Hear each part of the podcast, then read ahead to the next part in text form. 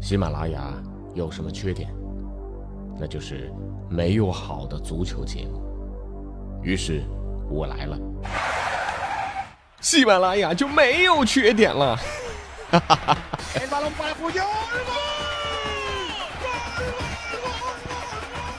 我是俊君，喜欢足球，听足球欢乐多。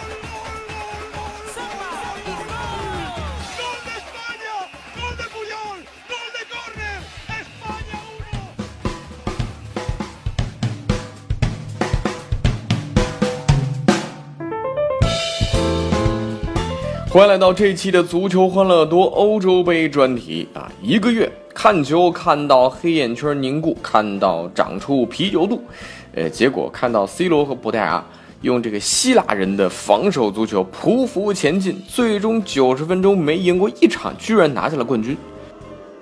这 C 罗决赛还只踢了二十分钟啊，这绝对是气死梅西啊！那关于这个决赛，葡萄牙 C 罗说的太多了啊！我们既然是一个说话的节目啊，就要聊一聊这届欧洲杯球员、教练、专家、球迷都说了哪些让我们印象深刻的话。先来说说主教练啊，那曾几何时啊，德国国家队的主帅勒夫的形象，哇，那是绅士少帅啊，这哪叫一个帅？呃，谁知道两届大赛之后，彻底他改了模样，在两年前的世界杯啊，这个抠鼻屎之后啊。勒夫这回啊，竟然在大庭广众之下把手伸进了裤裆里，然后不仅有许多附加动作，甚至还不忘放到鼻子前闻一闻。哎呀，这个勒夫怎么解释呢？他说了啊，说我看到图片时才意识到发生了这样的事情，呃，这是下意识的动作，它就这么发生了啊，我很抱歉。就这么发生了，我的天哪啊！我看到别人的手机好看，钱包里钱多，也伸手过去，然后说：“哦，这是下意识的动作。”它就这么发生了。还有公交车上那些咸猪手，好吧，这个理由差评。接下来呢是爱尔兰的主帅奥尼尔，这届欧洲杯啊是第一次参赛的爱尔兰队，绝对也算是黑马之一，成功杀入了淘汰赛。爱尔兰队呢住在里昂北部二十英里的皮扎伊城堡酒店啊，酒店那是相当奢华，这奥尼尔也是十分满意。于是呢，他在这里慷慨陈词啊，激励自己的团队，说：“我们要晋级啊，这样呢，我们就能啊多住几天五星级酒店。”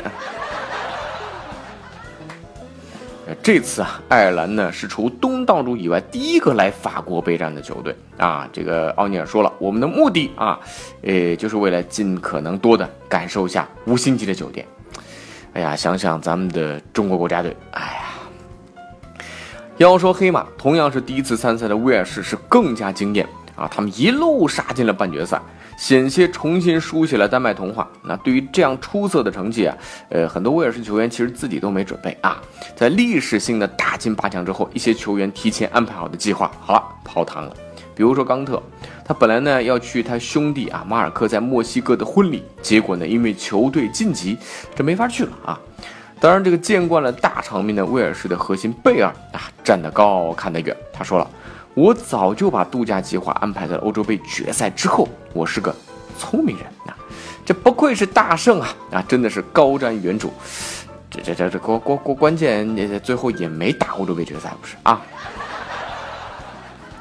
这提到威尔士啊，当然也要提提英格兰。苏里奇补时绝杀威尔士啊，正是三狮军团在这届大赛上最高光的时刻。但是呢，除了这场比赛，英格兰队再次化身为大赛吉祥物啊！这个为有点平淡的欧洲杯提供了非常多的段子素材。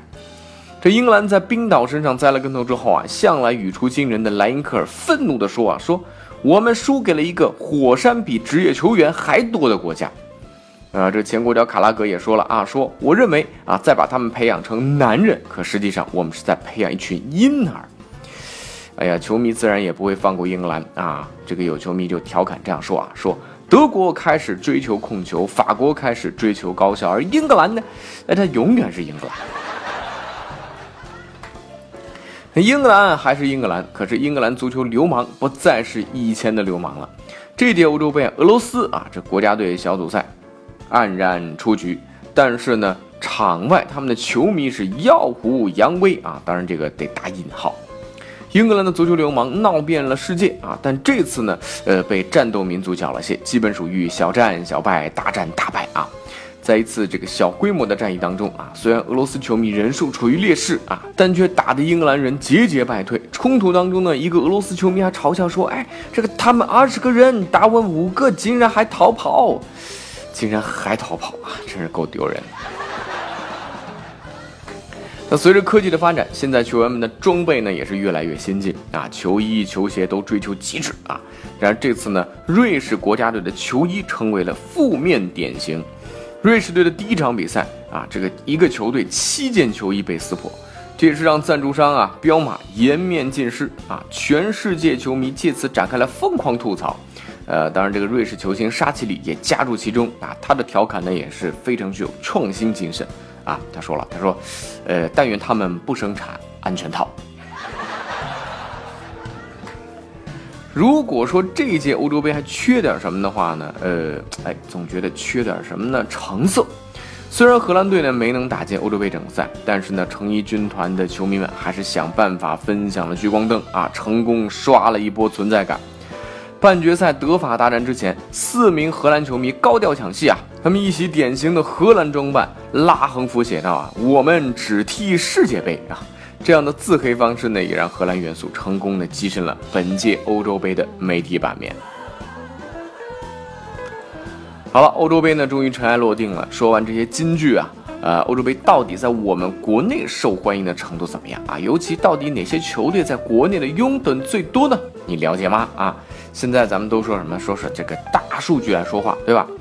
数据说了啊。欧洲杯期间，号称夜宵标配的啤酒销量环比增长百分之二十，小龙虾销量环比增长百分之十五。欧洲杯期间啊，晚上十一点到早上九点的订单数啊，占全天订单的比例呢，从平时的百分之十五点六增加到了百分之二十点三，提升了三成。哎，确实边看比赛呢，哎，就顺手买了不少东西。另外，七月三号啊，这个凌晨德国打意大利这场比赛啊，呃，有媒体说了啊，这是欧洲迄今为止最受关注的比赛啊，哎哎，真是数据也反映出来这一点。那天深夜下单买东西的笔数达到了峰值，零点到六点的订单数占到了全天订单数的百分之二十六点七。哎呀，平时这种深夜啊，这不睡觉下单的这个数量很少啊，只占全天的百分之五左右。这另外，在女球迷眼中啊，你还真别说啊，就是看脸嘛啊。尽管德国队和意大利这个两支男模队呢没有进入决赛，但是呢，依靠颜值还是获得了女球迷的青睐。欧洲杯期间呢，女性购买球衣最多的国家依次是德国队、意大利队、法国队、西班牙队和英格兰队。这好不容易拿了次冠军的葡萄牙队啊，只能是名列第六。那另外啊，这个从省份的角度来看，欧洲杯效应全面带动了啊，当然足球啊、足球鞋啊、运动 T 恤啊这些运动类的，呃，包括品牌的成交。但是呢，哎，区跟区还不一样啊，在湖北、吉林、西藏三个省份自治区，游戏软件跻身了欧洲杯相关商品的前五名，而新疆人民呢，则更爱在欧洲杯期间买套套啊，计生用品啊，成交仅次于运动 T 恤。那从城市角度来看，杭州、宁波、南京的用户钟爱什么牛肉干啊、猪肉脯啊、这个卤味零食啊，这是名副其实的吃货聚集地。而武汉、泉州啊、成都也同样聚集了一批零食的爱好者。而厦门球迷呢，似乎哎内心更加柔软，他们呢喜欢买欧洲杯相关的毛绒布艺类的玩具。欧洲杯期间最爱喝酒的要数青海省的人民，购买啤酒的成交额是快速增长；而最爱运动的啊，这要数福建人民，购买运动户外商品的环比呢增速是最高的。好了，这四年一届的欧洲杯呢就这样过去了，下一届呢要到二零二零年啊，这不管怎么吐槽啊，若干年后一定会有很多画面依然是记忆犹新。这足球欢乐多呢也会始终陪伴各位啊！我是君君，敬请关注微信公众号“足球欢乐多”，也可以微博搜索“足球欢乐多 FM”。足球欢乐多的 QQ 群是幺七七幺六四零零零幺七七幺六四零零零。我们下期足球欢乐多再见。